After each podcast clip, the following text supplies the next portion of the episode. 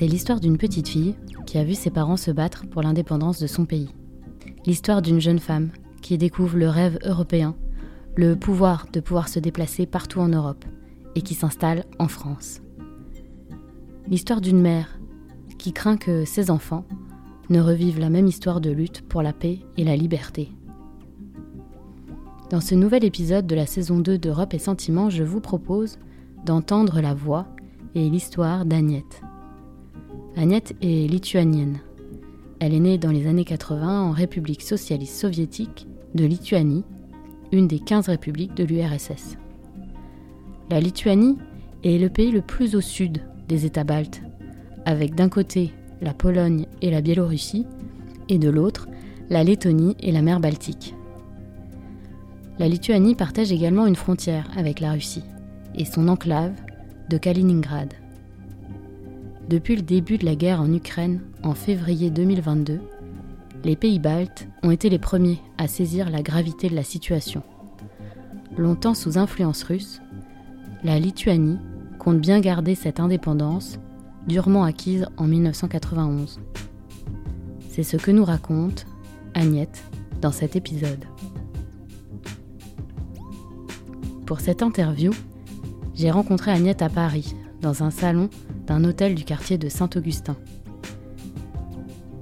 Ne soyez pas surpris d'entendre parfois des bruits de pas, des bruits de voix ou des bruits de portes et de couloirs. C'est le charme de cette interview. Je m'appelle Laetitia Chaban et vous écoutez Europe et Sentiments. Le portrait d'Agnette, partie 1, de l'indépendance à l'intégration européenne. Bonne écoute.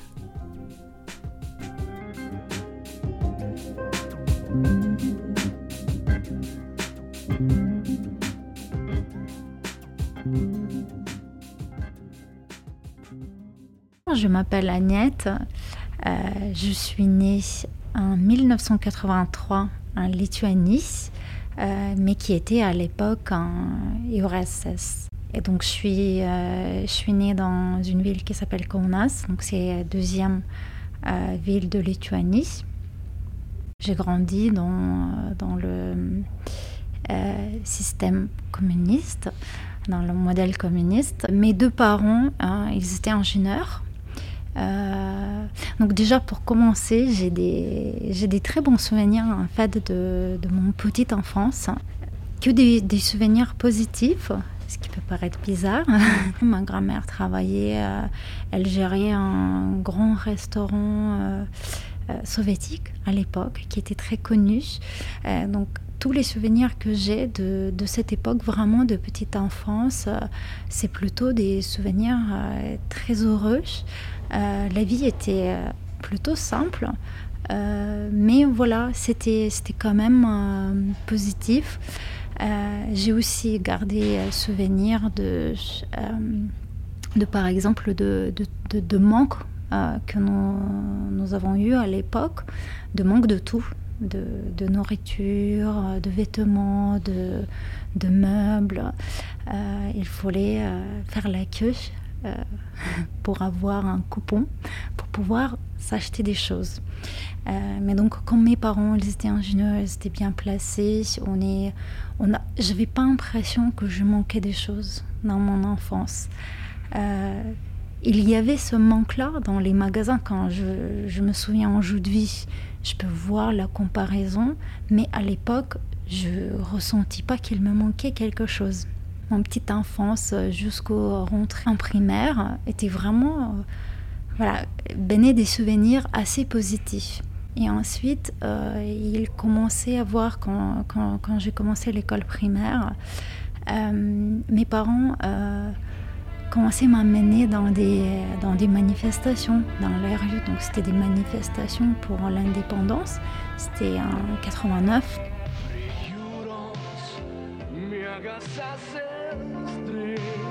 à l'époque, donc j'avais 6 ans. Euh, donc j'ai ces souvenirs également positifs. Je ne comprenais pas ce que ça veut dire faire une manifestation pour l'indépendance à l'époque. Euh, mais on marchait avec les gens, il y avait de la musique, les gens chantaient, il y avait vraiment un sentiment de très très fort euh, que quelque chose qui se passe, les gens se battent pour quelque chose. Et euh, un souvenir très fort que j'ai, c'est ce qu'on appelle la The Baltic Way. C'est la, chaîne humaine que les trois pays baltes réalisaient. Donc tous les gens dans les trois pays se tenaient les mains. C'était le 23 août 1989. Une chaîne humaine, longue de 687 km, qui reliait Vilnius à Tallinn en passant par Riga. Trois villes, capitale des républiques socialistes soviétiques de Lituanie, d'Estonie et de Lettonie. Donc c'était très bien organisé, sans internet, sans rien à l'époque, à travers la radio et la télé. Et donc je me souviens avoir parti euh, avec euh, toute ma famille, mes parents, mes grands-parents, pour. Euh, donc on avait un point de rendez-vous et donc on est partis tous avec un pique-nique pour faire cette chaîne humaine. Donc je voyais qu'il y avait quelque chose qui se passait, mais vraiment il y avait une telle, comment dire, bah, force humaine. les gens, ils étaient ensemble c'est vraiment, on, se, sentait que on est ensemble et on se bat pour quelque chose. Donc j'ai eu cette période où je voyais mes parents quand même assez heureux euh, dans ce système communiste. Euh, et ensuite, j'ai vu quand même qu'il y avait un vrai changement, que bah, ils, étaient euh, pour l'indépendance. Et donc on était inclus dans tout ça. Et ensuite, après la déclaration de l'indépendance en, 90, arrivé 91, euh, janvier, euh, et c'est la période, le mois où euh, du coup la Russie n'ont pas accepté l'indépendance de la Lituanie et donc ils ont envoyé les tanks pour prendre les objets stratégiques en Lituanie. Donc là, le Parlement, la, la télé, le radio, la presse. Et donc on voyait tout ça arriver. en tant qu'enfant, on, écoutait la télé et la radio avec mes parents. Et je me souviens le soir où euh, mon père, euh, c'était le, 13 janvier, et donc mon père est parti euh, bah, défendre ces objets stratégiques à Vilnius, qui est la capitale de la Lituanie. En Lituanie, la normalisation soviétique marque la fin du rêve d'indépendance des pays baltes. Les chars de l'armée rouge quadrillent ce soir Vilnius, défié par une population qui compte déjà ses morts. Huguette. Ce soir, tous les regards convergent vers ce bâtiment, le siège du Parlement lituanien. À l'intérieur, un gouvernement et des députés retranchés. Dehors, des dizaines de milliers de personnes montent la garde. Des barricades ont été érigées à la hâte, dérisoires filets de protection face à une éventuelle cohorte de chars. Dans tous les esprits, une question. Les paras de Moscou vont-ils oser prendre d'assaut le symbole de l'indépendance lituanienne au risque de provoquer une nouvelle effusion de sang? Les militaires avaient lancé un ultimatum menaçant d'intervenir si la place devant le Parlement n'était pas évacuée à 16 heures. Mise en garde restée sans effet pour le moment.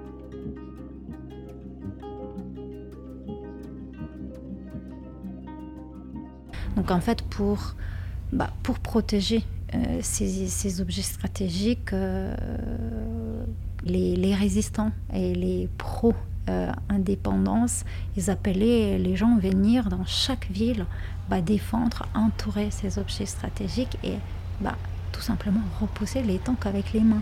Donc on a encore des images, euh, des, photos des gens qui poussent ces tanks-là et les, tanks qui, qui roulent en fait sur, sur les gens.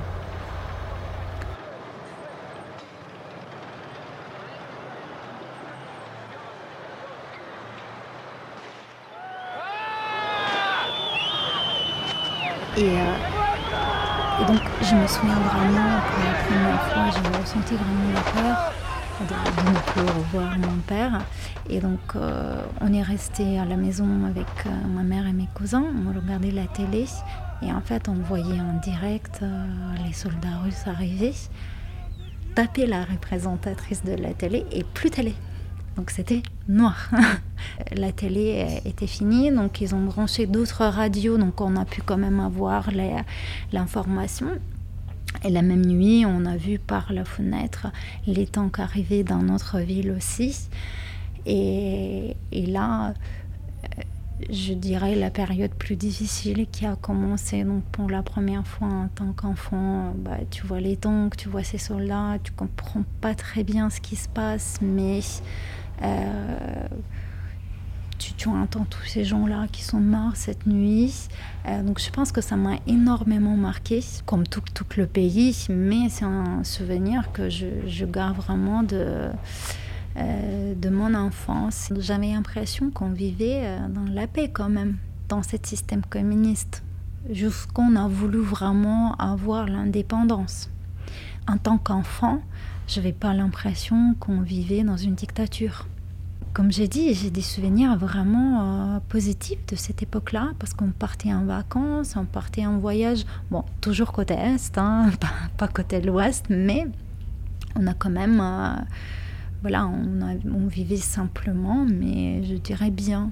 Et à l'époque, je ne ressentais pas un manque de quelque chose. En fait, après la chute, euh, il y avait une période de transition qui était assez compliquée pour le pays parce qu'on avait une chute de système. Tout était détruit. Et donc, cette transition de communisme vers le capitalisme, il était très douloureux. Parce que mes parents qui travaillaient dans des postes publics à l'époque, ils ont perdu leur travail du jour au lendemain. Donc je les voyais vraiment dans des difficultés. Ils devaient tout reconstruire. Leur éducation, euh, ça ne valait pas grand-chose. Donc il fallait qu'ils se retrouvent, euh, se reconstruisent une nouvelle vie avec des repères plus capitalistes. Donc on avait une période, euh, je dirais, assez compliquée, dix ans, de voilà chacun perdu les repères il, fallait gagner l'argent. Et ça, c'était quelque chose de nouveau. Bizarrement, cette situation économique et sociale, ça a impacté notre vie de tous les jours. C'était difficile parce que bah, on se posait la question, bah, est-ce qu'on va manger ce soir à la maison? Avant, il y avait toujours quelque chose. On partait toujours en vacances. Euh, et ensuite, euh, bon, il avait des voyages scolaires, par exemple. Bah, si t'as pas d'argent, bah, tu pars pas en voyage scolaire. Avant, tout le monde partait en voyage scolaire. Donc, il avait des choses qui étaient difficiles à vivre, euh, à, à réapprendre. Inégalité, hein. Inégalité qui, sur papier, n'existait pas. En théorie, ça existait quand même parce que si tu étais bien placé, si tu avais des bons postes, tu avais toujours accès à, à, meilleure nourriture, meilleur meuble. Donc il y avait quand même cette inégalité, mais sur le papier, ça n'existait pas. Euh, on avait une période aussi de mafia qui arrivait avec euh, les premières entreprises, les premières business qui commençaient à ouvrir en Lituanie. Donc il y avait le mafia qui est arrivé. Donc le chemin entre la chute du communisme et ce qu'on connaît aujourd'hui, il était long. Et euh, c'était intéressant de voir euh, dans mes souvenirs les parents qui étaient assez heureux dans mon petite enfance et là les voir quand même dans des, dans des difficultés. beaucoup de gens se posaient les questions, est-ce que c'était mieux avant? Est-ce qu'il nous manque cette époque? Et je n'ai jamais ressenti aucun sentiment négatif euh, ou euh, ce qu'on appelle un russophobie euh, pendant cette période-là. on a grandi dans la culture, russe. donc moi qui n'ai jamais appris russe à l'école et mes parents ne parlaient pas russe, quelque part je suis un peu bilingue russe parce que je, bizarrement je comprends cette langue-là alors que j'ai jamais appris. Aujourd'hui je ne peux plus parler, mais en tant qu'enfant, tout avoir en russe, la musique, la télé, le cinéma, bah, en fait, ça s'imprègne chez nous et ça nous semble proche. Euh, C'était la stratégie aussi de, de la partie à l'époque en fait qu'on se sent un petit peu proche de cette culture culture là qu'on se sent bah, des frères qu'on a les mêmes on va dire les, mêmes repères culturels euh, donc la culture russe était toujours très bien acceptée. Il n'y avait jamais de sentiment négatif envers euh, euh, les Russes. Plus envers le gouvernement, envers le Poutine, ça c'est autre chose. Mais je n'ai jamais ressenti une russophobie en Lituanie. Au contraire, quand j'ai commencé à partir à l'étranger, quand je rencontre quelqu'un qui vient de la Russie, qui vient de République tchèque ou Kazakhstan, j'ai un sentiment qu'on partage quelque chose en commun. Donc tu te sens proche de ces gens-là et de ces cultures.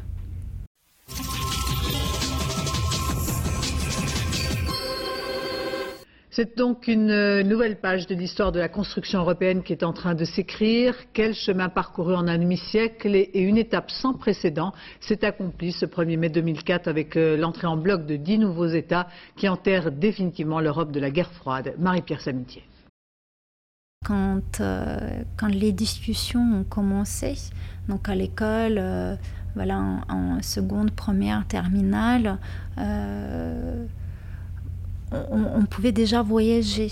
Donc il y a beaucoup de gens qui sont partis à l'étranger. On, attendait plus, on, savait plus ce qui se passe là-bas. Et donc l'Union européenne, c'était quelque chose dont on a discuté plusieurs années. Donc on a appris à l'école. Euh, et donc quand j'étais étudiante, euh, voilà, j'ai faisais des associations qui faisaient la promotion de l'Union européenne. Donc c'était quelque chose euh, assez abstrait, c'est vrai, mais c'était idéal à voir. C'était quelque chose où, en tant que jeune étudiante euh, euh, qui faisait rêver. Et donc je me souviens, je me souviens très bien de 2004 parce que grâce à l'entrée euh, de Lituanie dans l'Union européenne, j'ai pu profiter de, du programme Erasmus et donc partir à Berlin euh, et c'était vraiment mon rêve quand j'étais étudiant de pouvoir partir étudier être étranger, euh, de rencontrer d'autres cultures, de connaître d'autres pays parce qu'on a vécu quand même dans un pays qui majoritairement lituanien, 95% catholique, donc il y avait peu de diversité et donc j'ai toujours eu cette euh, envie de découvrir autre chose. Et donc quand j'étais en Berlin, avec tous ces étudiants qui venaient de, différents pays euh, du monde, je pense que c'est là où, pour la première fois, je me sentais vraiment européenne. C'est pas en Lituanie quand on a fait la promotion de l'Union européenne, mais quand je suis partie et quand j'étais en Europe parmi d'autres euh, Européens, euh, je pense que c'est la première fois où je me sentis européenne. Parce que quand tu es en Lituanie avec les Lituaniens, donc c'est quelque chose d'abstrait, c'est quelque chose sur papier. Donc il faut vraiment le vivre pour le ressentir, je pense. Et je pense que c'est aussi le moment où j'ai vraiment compris bah, la valeur d'indépendance, de, liberté et bah, pourquoi mes parents se sont battus je pense que je suis vraiment la, génération de l'indépendance et la génération, la première génération européenne. Euh, parce que pour les jeunes qui sont aujourd'hui en Lituanie, ça paraît un petit peu acquis. Euh, moi, c'était construit avec, avec moi, ensemble.